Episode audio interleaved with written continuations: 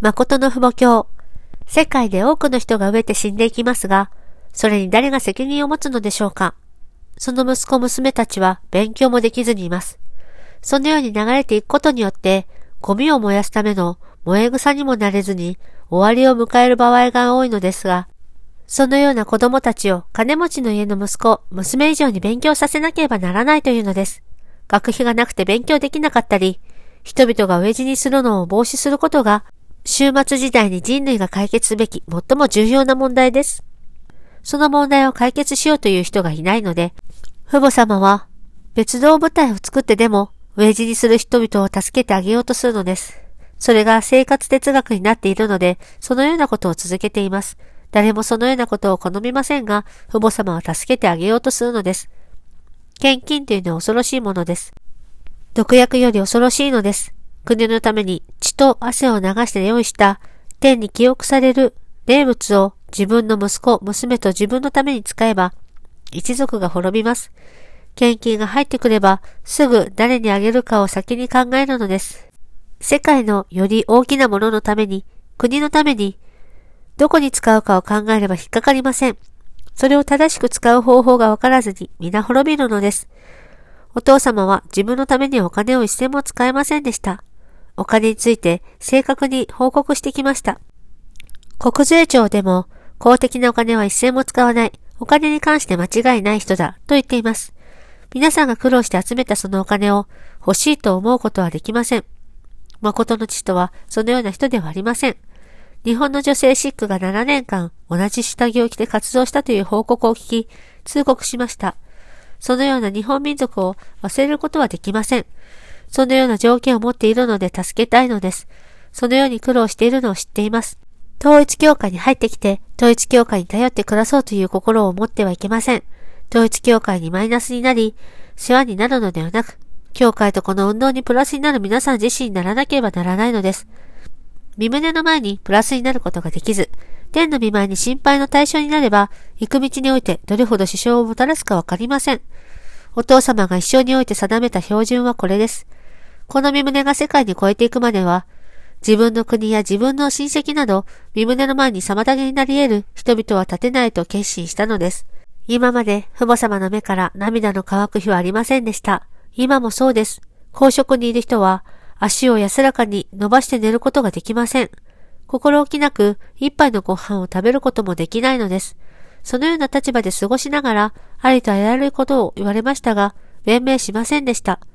神様が6000年間弁明してきていたなら、この天地は残っていなかったでしょう。神様の内的な心情を辿ってみるとき、今日私たちが受ける試練と苦痛はあまりにも軽いのです。神様の見舞いに自分を掲げて現れ、弁明するにはあまりにも即だというのです。かえって私たちは神様を慰めて差し上げ、神様の見舞いに神戸を垂れて恥ずかしく思うべき者たちです。困難な環境に追われれば追われるほど、自分自身を隠そうとし、恥ずかしさを感じなければならない立場であるにもかかわらず、命名して進み出ようとしています。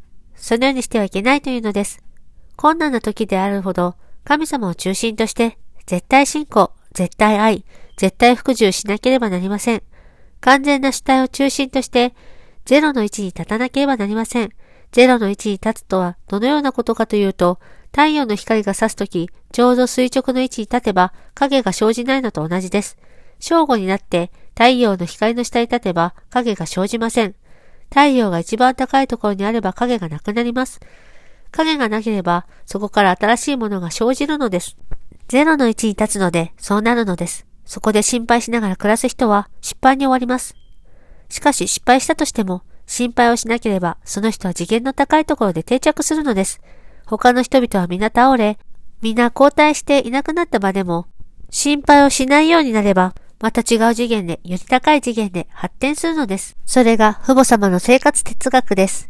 統一教会は今まで否定を受けてきましたが、否定を受ければ受けるほど、その否定される場では、低かったものがより高い次元で成就されるようになるのです。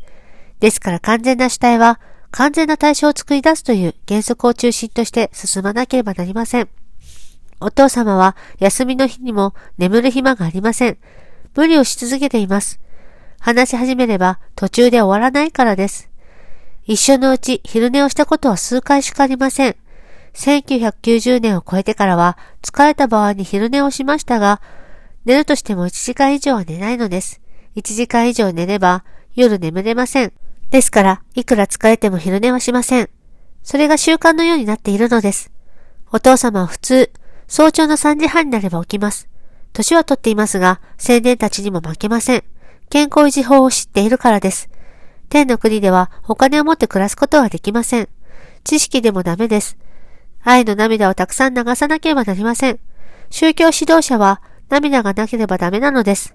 お父様は誰かが一言だけ話しても通告する心情を持って一生を送っています。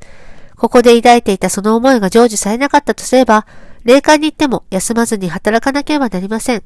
仕事が山のように育児にも積み重なっているのを知っているので、今日一日を過ごしながら1時間でも残っていれば、明日の一日を得るために夜でもその仕事を終わらせようとするのです。そうして、明日はもっと大きなことを、その次の日はさらにもっと大きなことをしようとします。天のために天の塔を築くのです。天の塔を築くためのレンガを誰かが一個でも多く乗せなければなりません。一生の間、自分のことを忘れてこのように生きてみると、今や世界の頂上を超えたのです。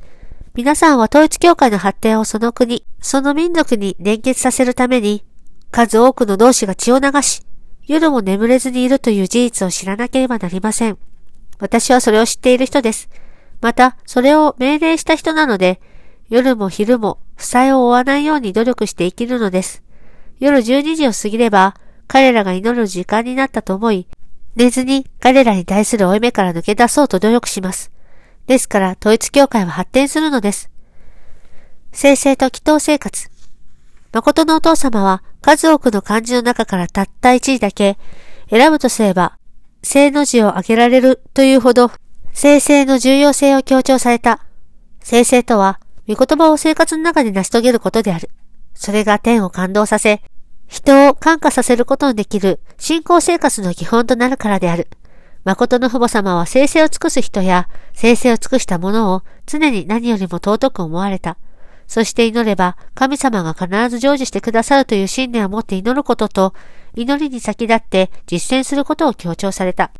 お父様は監獄に入れば、監獄生活をする人々の親になり、労働現場に行けば、労働者たちの親になりました。アメリカのグロスターで7年間船に乗りましたが、そのような思いで乗ったのです。ニューホープに乗って回るとき、全員が昼寝をしていても、私は寝ませんでした。朝になって後悔をしなければならないのに、船長が居眠りをしていれば、起こしたのです。船に乗っているとき、船室にベッドがありました。しかし、頭が痛くて一度横になったことはありますが、それ以外横になったことはありません。そのように大変なのです。大海原を切って走るすべての船員たちの伝統を立てるべき責任があるというのです。親としての責任があると考えるのです。ドイツ産業を作った時、ジョンパドーの本部からステンにまで行ったり来たりしようとすれば、3時間、4時間近くかかりました。そのような距離を1日に2回行ったことが無数にあり、3回行ったことも数えきれないほど多くありました。